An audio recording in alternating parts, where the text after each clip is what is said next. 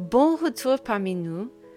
Nous reprenons aujourd'hui dans la vie de Job, et même s'il est difficile de se frayer un chemin dans des eaux profondes des émotions brutes de Job, alors qu'il réfléchit au rôle de Dieu dans ces souffrances qu'il endure, je suis si reconnaissante à Dieu d'avoir laissé ses pensées pour nous dans sa parole. Allons-y. Au chapitre 10, Job est prêt à abandonner. En Job chapitre 10, versets 1 à 2, Job s'écrie Mon âme est dégoûtée de la vie. Je donnerai cours à ma plainte. Je parlerai dans l'amertume de mon âme. Je dis à Dieu Ne me condamne pas. Fais-moi savoir pourquoi tu me prends à partie. En fait, tout le chapitre 10 est une confrontation personnelle de Job avec Dieu sur les raisons de ses épreuves. Dieu sait déjà ce que nous pensons, et lorsque nous exprimons notre douleur à Dieu, nous le rendons peut-être responsable du problème, mais nous le reconnaissons aussi comme le seul à pouvoir nous aider à le surmonter. Nous devons toujours garder à l'esprit que Dieu est souverain. Mais nous pouvons également être assurés que Dieu, en tant que Père aimant, se préoccupe de nos blessures. Nos questions les plus difficiles ne sont pas un problème pour son incomparable sagesse. Au lieu de retenir notre douleur, nous pouvons faire confiance à Dieu pour qu'il s'en occupe avec le même soin affectueux qu'il exerce dans tous les domaines de notre vie. Rappelez-vous que Job et ses amis n'ont toujours aucune idée de la raison pour laquelle Job souffre de la sorte. À leurs yeux, les justes prospèrent et seuls les méchants souffrent. Lorsque Psophar commence à parler au chapitre 11, nous ne devons pas être surprises par son message.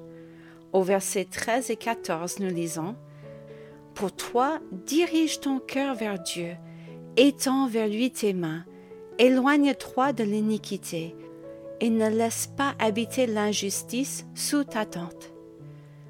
Sa conclusion est que Job est comme le reste des méchants de cette vie. En Job chapitre 11, verset 20, il résume son argumentation. Mais les yeux des méchants seront consumés. Pour eux, point de refuge. La mort, voilà leur espérance. Au chapitre 12, nous voyons que malgré la profondeur de son tourment, Job n'a pas oublié les qualités essentielles de Dieu, dont il est si important que nous nous souvenions également lorsque nous exprimons notre douleur dans les lamentations à Dieu. Tout d'abord, Job affirme que tout ce qui existe vient de la main de Dieu. Il est le grand créateur et le soutien de la vie. Au chapitre 12, versets 9 et 10, Job déclare Qui ne reconnaît chez eux la preuve que la main de l'Éternel a fait toutes choses? Il tient dans sa main l'âme de tout ce qui vit, le souffle de toute chair d'homme. Job affirme également que toute la sagesse et l'intelligence appartiennent à Dieu. Rien ne peut lui arriver ou nous arriver qui soit en dehors de la connaissance de Dieu. Au chapitre 12, verset 13, nous lisons En Dieu réside la sagesse et la puissance, le conseil et l'intelligence lui appartiennent. Job réaffirme la souveraineté de Dieu non seulement dans la création, mais aussi dans les affaires des hommes. Il résume tout cela au chapitre 12, verset 14, lorsqu'il déclare ce qu'il renverse ne sera point rebâti. Ce sont certainement des qualités très importantes de Dieu auxquelles nous devrions également réfléchir dans nos moments de détresse. En tant qu'auteur et soutien de notre vie, Dieu ne réjouit pas de nous voir détruites. Le fait de savoir que Dieu connaît toutes choses peut nous aider à croire qu'il sait ce qui m'arrive et quelle en sera l'issue. Rien ne prend Dieu par surprise, pas même mes souffrances et mes épreuves les plus intenses. Savoir que Dieu sait tout signifie que mes épreuves ont un but et un plan, et sa souveraineté révèle que rien ne peut contrecarrer son plan. Il fixe les limites et la durée de mes épreuves, et il m'en sortira meilleure et plus forte qu'avant. Dans les chapitres 12 et 13, nous ressentons la frustration croissante de Job face aux conseils de ses amis. Les vérités qu'ils affirment ne sont qu'une consolation creuse, car ses amis n'offrent pas de nouvelles perspectives à ses problèmes, mais seulement une condamnation de son caractère. C'est pourquoi, au début du chapitre 13, nous voyons que Job est prêt à en finir avec le raisonnement humain. Il veut plaider sa cause devant Dieu lui-même. En Job chapitre 13, versets 2 à 3, nous lisons Ce que vous savez, je le sais aussi. Je ne vous suis point inférieur. Mais je veux parler au Tout-Puissant. Je veux plaider ma cause devant Dieu. Alors que nous sommes confrontés à notre propre souffrance dans cette vie, il est également important que nous gardions à l'esprit les limites de nos conseillers humains. Bien que l'Esprit Saint réside en nous et que nous ayons accès à tout moment de la sagesse de Dieu, nous ne sommes pas infaillibles. Les amis de Job n'avaient pas une vision des souffrances de Job que Job n'avait pas. Au contraire, Job se connaissait mieux que ses amis. Job savait que Dieu était la seule personne qui comprenait parfaitement sa situation. Il est important que nous nous souvenions que même si nous parlons de nos problèmes à nos amis, Dieu est le seul à pouvoir vraiment comprendre nos souffrances.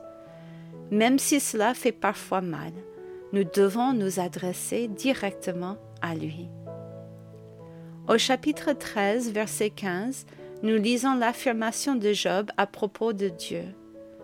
Voici, quand même il me tuerait, je ne cesserai d'espérer en lui, mais devant lui je défendrai ma conduite. La déclaration de Job est une affirmation audacieuse de sa foi en Dieu. Même si cela signifie la mort, le désir de Job est de trouver la justice dans la personne de Dieu et non dans les yeux de ceux qui l'entourent. Ce qui a commencé dans notre lecture d'aujourd'hui comme une douloureuse complainte de Job se termine par une affirmation triomphale de la puissance et de la présence de Dieu dans les moments les plus sombres de sa vie. Est-il surprenant que nous comprenions maintenant pourquoi, dans le premier chapitre, Dieu a pu désigner Job comme un fidèle serviteur?